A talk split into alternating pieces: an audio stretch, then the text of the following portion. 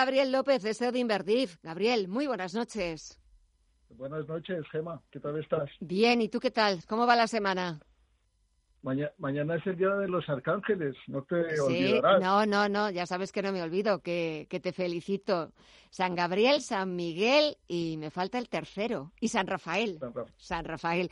Bueno, vamos, eh, antes de las felicitaciones y de los arcángeles, buena, eh, necesitaríamos una ayuda de los arcángeles, de esas figuras celestiales, porque cómo se está poniendo el mercado. Eh, vuelven las presiones inflacionistas, hemos escuchado al presidente de la Reserva Federal, vuelve otra vez ese fantasma, esa amenaza de default en Estados Unidos. Ahora leía un tuit de Jamie Dimon decir que ese default en Estados Unidos podría ser catastrófico. Madre mía, cómo se está poniendo de interesante. Bueno, yo creo que eh, es un poco la narrativa eh, que llevamos diciendo desde principios de mes, ¿no? Eh, que había preocupación sobre los datos económicos que estaban eh, que se estaban publicando más flojos, ¿no? A principios de mes, ¿os acordáis? Eh, datos de Alemania. Eh, y hoy, por ejemplo, el dato de confianza del consumidor en Estados Unidos que vuelve a mostrar un retroceso, a pesar de que las ventas de viviendas están en récord histórico, pero, pero sí que estamos viendo eh, una cierta desaceleración en los datos, ¿no? Eh, el, el, dato clave son los PMIs y es importante que se mantenga por encima del, del 50. Estamos en el 55, pero cada vez que baja, eso repercute en las eh, expectativas de crecimiento de los beneficios empresariales, ¿no? Y esa es la clave de la razón de ser de nuestras inversiones y de la bolsa, esos beneficios empresariales que los traemos a tiempo presente hasta ahora los beneficios empresariales han sido mejor de lo que esperaba el mercado, lo que ha publicado las empresas. Dentro de dos semanas empezamos ya con los datos en Estados Unidos. Vamos a ver si van a ser en línea con lo esperado, mejor o peor.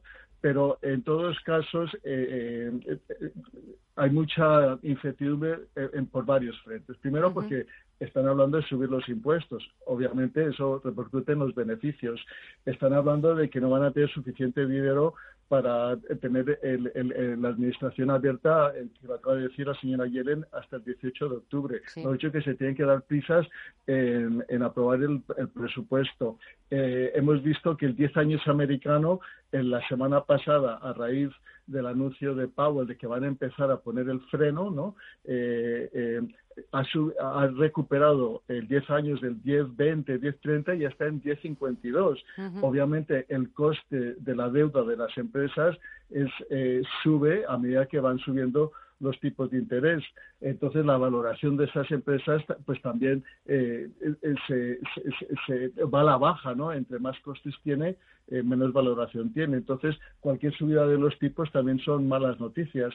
Eh, y después estamos, estamos viendo también las, eh, las materias primas eh, las commodities subiendo de precios, sobre todo el petróleo. Eso también repercute en los costes empresariales. Así que eh, al final los márgenes de las empresas se pueden ver repercutidos y lo que mí sorprende hoy sobre todo es que las empresas con mejor margen, con uh -huh. mejor productividad, con mayor visibilidad a largo plazo eh, de, su, de, su, de, su, eh, de sus ventas y de sus servicios, que son las tecnológicas, están bajando hoy eh, de forma importante, ¿no? Nada que está bajando un 2,8, estamos viendo Amazon, Google, Microsoft. Eh, la verdad es que el mercado está ahora sí que tomando eh, beneficios porque sí que esa incertidumbre sobre todos estos aspectos está, está afectando y están, y están tomando beneficios. No me preocupa porque es normal ver eh, correcciones en el mercado. Uh -huh. Hemos subido mucho y obviamente estábamos en unas valoraciones altísimas, en el 90 del percentil en términos de valoración.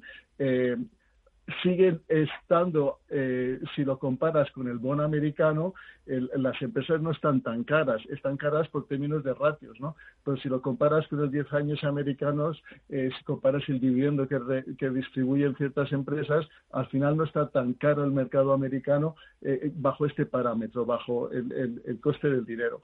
Pero sí que es verdad que, que el dinero ya no va a estar barato eh, a partir de ahora, va a empezar a subir de precio. Ya no vamos a estar en esa dinámica de tipos de interés bajos con poca inflación y, la economía creciendo, que era una mezcla muy buena. Ahora tenemos una mezcla un poquito complicada, que tenemos crecimiento, pero con, eh, digamos, poco crecimiento a la baja, con inflación, que es esta inflación, y eso eh, al final no le gusta el mercado y no solo eso, sino que la Reserva Federal ha dicho que va a empezar a subir tipos de interés esa mitad del año que viene, que va a empezar ahora a poner el freno eh, y, todas estas compras que lleva a cabo eh, mensualmente pues se van a ir reduciendo y vamos a ver si al final sí va a subir los tipos de interés a mitad del año que viene o no como predicen todos los miembros de, del Comité eh, de la Reserva Federal. Así que el mercado está en, en ese contexto eh, las empresas también eh, han, tenido un, año excelente,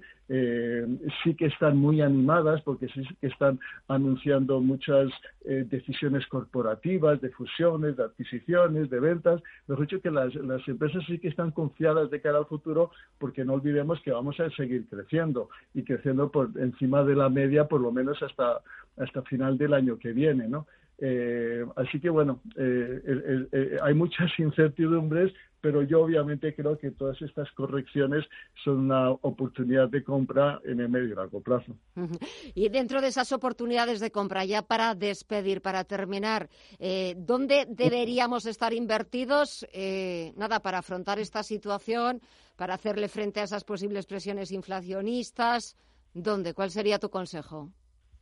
Lo que os comenté la semana pasada, que francamente hoy eh, se está viendo muy bien. Todo lo que son materias primas, commodities, están subiendo. ¿Por qué? Pues porque a pesar de que todas estas incertidumbres, hay demanda, hay demanda pues por el cobre, por el aluminio, por el petróleo, y no hay oferta. Eh, porque, porque poner a funcionar las minas, por invertir en minas llevan tres años y ahora ya no se, se puede producir más. Así que obviamente hay mucha demanda, todo lo relacionado con las materias primas, todas las empresas, las grandes multinacionales hoy están subiendo, os lo recomendé la semana pasada y sigo recomendándolo.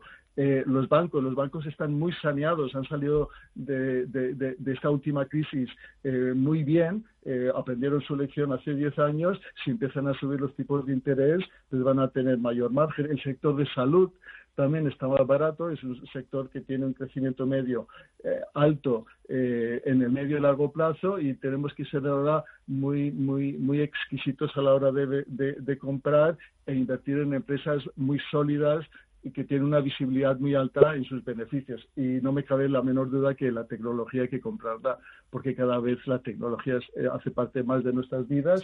Las empresas tecnológicas van a seguir vendiendo, van a seguir siendo muy rentables y, es una oportunidad. Mira, estaba viendo ahora que se lo estaba enseñando a Mirella el nuevo robot doméstico que ha presentado Amazon que se llama Astro y que se pondrá en el mercado por unos 999 dólares. No veas qué cosa más mona el robot de, Amazon, pero es verdad que la tecnología cada vez forma más parte de nuestras vidas. Gabriel López, CEO de Inverdif, te felicito por anticipado, aunque mañana me acordaré. Gracias por el análisis, que pases una muy buena tarde y hasta pronto. Un abrazo. Pues que, que soy con Los Ángeles.